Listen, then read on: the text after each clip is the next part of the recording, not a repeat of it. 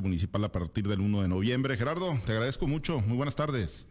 Muy buenas tardes, Pablo César, con el gusto de saludarte aquí al auditorio. Gracias, Gerardo. Pues, gracias, pues ya, ya ahora sí muy cerca, ¿no? De arrancar formalmente el proceso de entrega-recepción ahí en el Ayuntamiento de Ahome. Gerardo, tú ya diste a conocer tus, eh, los nombres de, de, quien pues va a encabezar estos trabajos o quienes los van a realizar. Gerardo, ¿y qué esperarías de este proceso ahí con Genaro García y, y obviamente la síndico procuradora electa, Cecilia Hernández, algunos regidores, quién va a ser tu tesorero también en la próxima administración, Gerardo?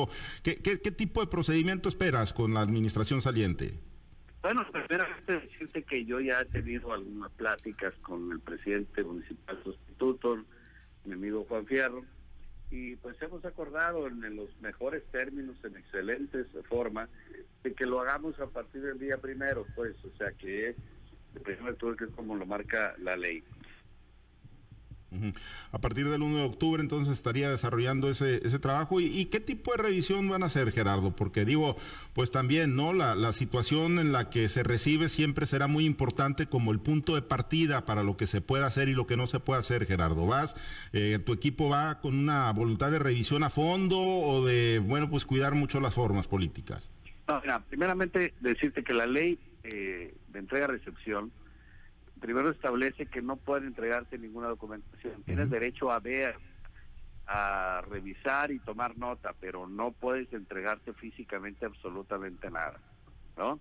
Para ver cómo están, cómo están las áreas, eh, la estructura organizacional, el número de empleados, las deudas que puedan tener, los patrimonios, los activos, en fin, todo ese tipo de cosas, ¿no? Este, pero eh, lo que yo estoy esperando es que se dé la apertura de manera completa, como así me lo ha estrenado el presidente Juan Fierro. Tenemos una buena relación y lo que queremos ver es nada más eh, cómo están ahorita el ayuntamiento. Se habla de que están pasando por situaciones difíciles económicamente. Hay mucho rezago en los servicios públicos municipales, como el agua, como el drenaje, la pavimentación, no se diga eh, y el caso particular de Japama, pues ahí sí tenemos un poco más de noticias, donde sabemos que prácticamente está pues quebrada técnica y financieramente la junta, ¿no?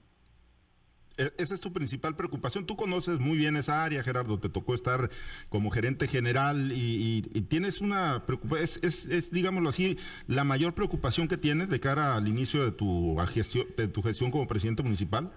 Efectivamente, porque esta preocupación que yo estoy teniendo eh, es la misma que la gente me ha estado pues prácticamente exigiendo y con toda la razón desde que andamos en campaña, a mí, al propio gobernador electo en su momento de candidatos, a ambos, pues porque las deficiencias en cuanto a la calidad y a la cantidad de agua son, son muy importantes. O sea, hay comunidades que no les llega el agua y cuando llega, pues llega toda sucia, llega sin eh, poderse tomar, no se puede ni preparar alimentos con ella. Entonces, eh, bien dices tú, conozco un poco cómo qué es lo que está pasando ahí.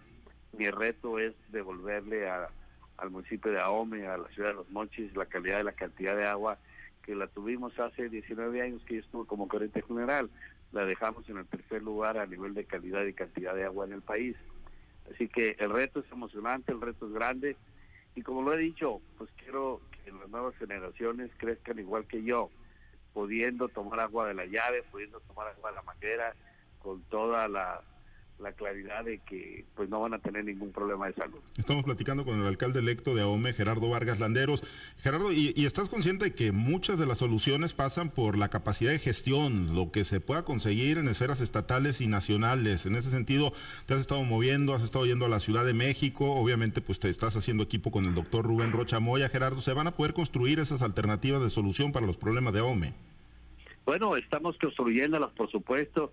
Yo con la autorización del señor gobernador electo he estado asistiendo a la Ciudad de México. De hecho, mañana voy a una reunión a la Conagua y eso me motiva porque eh, que ellos te estén hablando, que te estén citando, es que quiere decir que hay la posibilidad de poder estar luego aquí en nuestro municipio. Afortunadamente, pues nos conocen, saben que le entendemos un poco el tema tengo todo el apoyo de nuestro gobernador electo, el doctor Rubén Rocha Moya, y queremos pues eh, llegar el primero de noviembre a iniciar los trabajos de, de pues, nuevas plantas potabilizadoras, de ser posible, de revisar a fondo cómo están eh, trabajando la planta Hernández Terán, la planta Río Fuerte, hay que hacerles mantenimiento mayor porque desde hace 19 años que no se lo hacen para los Entonces imagínate cómo están y pues de ahí la justificación incorrecta, por supuesto, de que esté saliendo el agua con una calidad muy mala. Hoy recibí a los agentes del sindicato y también pues me hicieron ver ellos algunas eh, cuestiones eh, lamentables que están sucediendo al interior del organismo. Entonces, pues va a servir este periodo de, entrega-recepción pues para terminar de hacer la valoración que ya traemos e iniciar los trabajos en la ejecución de los mismos a partir del primero de noviembre. ¿Tienes eh, ya cuantificado, Gerardo, tienes un diagnóstico más o menos claro de, digo, aunque pues seguramente se los va a dar un poco el proceso de entrega-recepción, pero eh, ¿tienes eh, idea de, de, cuánto se necesita y qué se necesita? ¿Qué vas a buscar? ¿Tienes claridad? ¿Qué es lo que estarías pidiendo y gestionando en la Ciudad de México, en la Conagua? Por supuesto que la claridad la tenemos, ya estamos trabajando con proyectos a nivel ejecutivo ¿no? Tanto de las plantas potabilizadoras que tenemos, darles un mantenimiento mayor y eh, tres plantas eh, adicionales que tenemos que hacer en diferentes puntos de la ciudad, ¿no? Para tratar de reforzar. La ciudad ha ido creciendo en los últimos 20 años y ninguna infraestructura se ha hecho. De igual manera en la zona rural, como la planta Las Isabeles, que tú conoces muy bien allá en el Carrizo. O sea, desde hace 19 años una sola eh, planta no se ha logrado siguen con las mismas dosificaciones de litros por segundo por, por habitante y pues eso no es posible, ¿no? Entonces, eh, ya traemos todo eso, al igual que el tema de los drenajes, principalmente los colectores que están colapsados y que algunos, si no lo están, pues pensamos que eh, en un par de meses ya pudieran estar este, colapsándose y pues tenemos que estar en esa prevención. Oye, pues aunque tú conoces muy bien la, Junta de Agua Potable, Gerardo, pues vas a ocupar un gerente general, ¿ya, ya, tienes claridad de quién va la Jacapama? Estamos revisando eso, o sea, el tema de la Jacapama no es técnico, porque hay suficiente capacidad técnica para hacerlo. Lo que pues, significa que esté en quiebra eso, esa para municipal es porque está prácticamente produciendo suficiente agua hay muchas pérdidas físicas y hay una pésima cobranza en lo que se refiere a la parte eh, comercial, a la parte industrial. Igual que el predial, tenemos conocimiento que se está cobrando el 27% de todo lo que se está facturando. Entonces, hay un hay una mala política de cobranza tanto en el agua potable como en el predial. Por eso es que el ayuntamiento está en una situación difícil y pues también tengo conocimiento que hay obesidad en la operación también del ayuntamiento en cuanto a nómina igual de la Junta de Agua Potable. Entonces, eh, por eso es que siempre lo he dicho, vamos a hacer la reingeniería en las áreas organizacionales y sobre todo pues eh, con esa característica de la cuarta transformación de ser gobiernos de austeridad para poder multiplicar los pesos que nosotros logremos de esos ahorros y que el gobierno del Estado y el gobierno federal nos ayuden a exponenciarlos. Así será la única manera de que podamos lograr. Ahora, eh, la falta de cobranza es eh, mala política pública, Gerardo, mala política de cobranza o es eh, que la ciudadanía, pues, pues, precisamente por los problemas en la calidad del agua y algunos otros servicios, pues ha dejado de acudir a hacer sus contribuciones. No, pues la calidad de agua, este, no es algo mm, de manera permanente, se ha venido los últimos años y hay deudas de hace muchísimos años que la gente no ha estado pagando.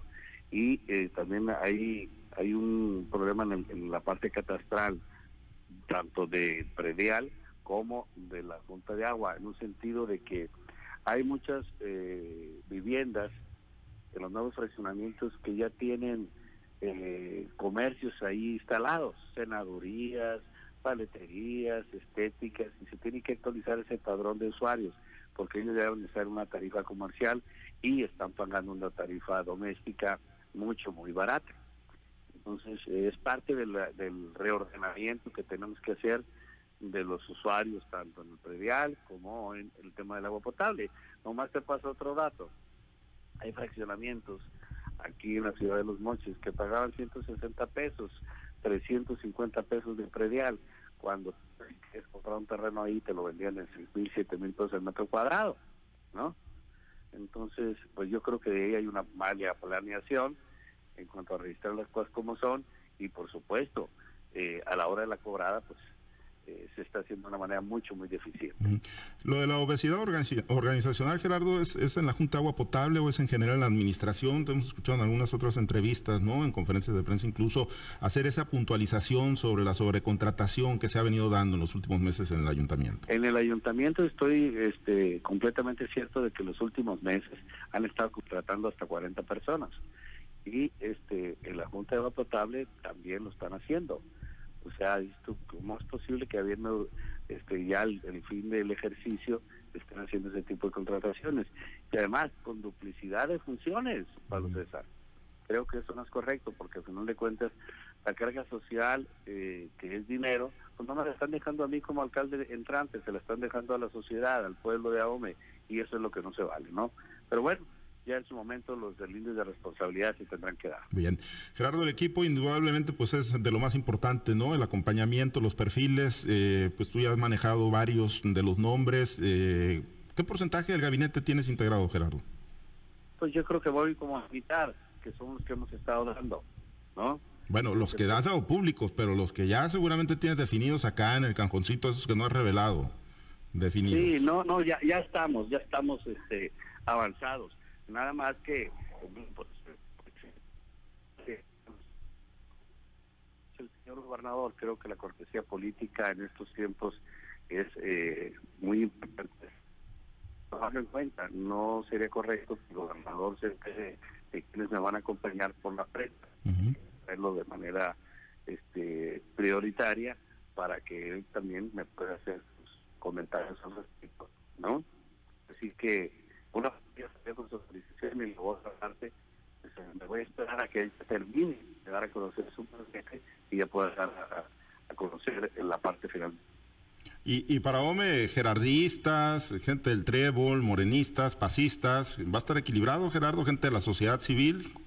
Por supuesto que sí, por supuesto que sí, que sí, no tengan la menor duda, independientemente cuál sea su origen, que sean este, que parte de la filosofía de la cuarta transformación. Estén dispuestos a trabajar los 24 horas día, los 7 días de la que tengan ese acercamiento con la sociedad.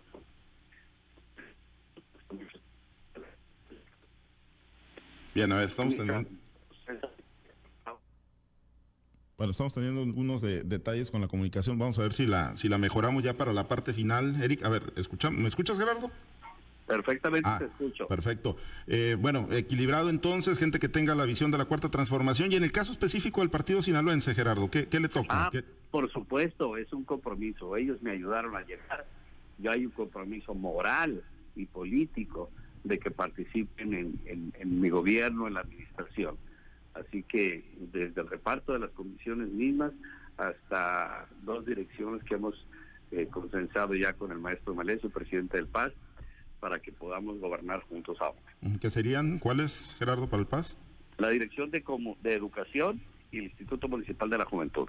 Ok, esas serían para ellos. ¿No te han pasado nombres todavía? ¿De quién? No, les pedí nada más que cubriendo la equidad de género, por favor, porque es una obligación ya tener. ¿Y se daría un acompañamiento también con los regidores en el Cabildo? De parte, claro, ¿sí? claro, tiene que ser así. Ya todos los que estamos como o parte electa, pues ya no debemos de tener una sola camiseta este, tenemos que caminar como autoridad y trabajar para todos los aumentos. Y ya que venga llegando el 24, el 2024, ya verán cómo se acomodan, Cuen y tú, porque andan buscando lo mismo. Bueno, por lo pronto prevalece la amistad entre los dos, que eso es lo más valioso. Muy bien, pues ya veremos. De aquí al 24 entonces. Gerardo, pues muchísimas gracias. Vamos a estar pendientes y atentos del arranque del proceso de entrega-recepción y obviamente de más nombres ahí en el gabinete. Gracias. Gracias, Pablo César, a ti y a todo el equipo. Un abrazo. Gracias, Gerardo Vargas Landeros, el alcalde electo de Ahome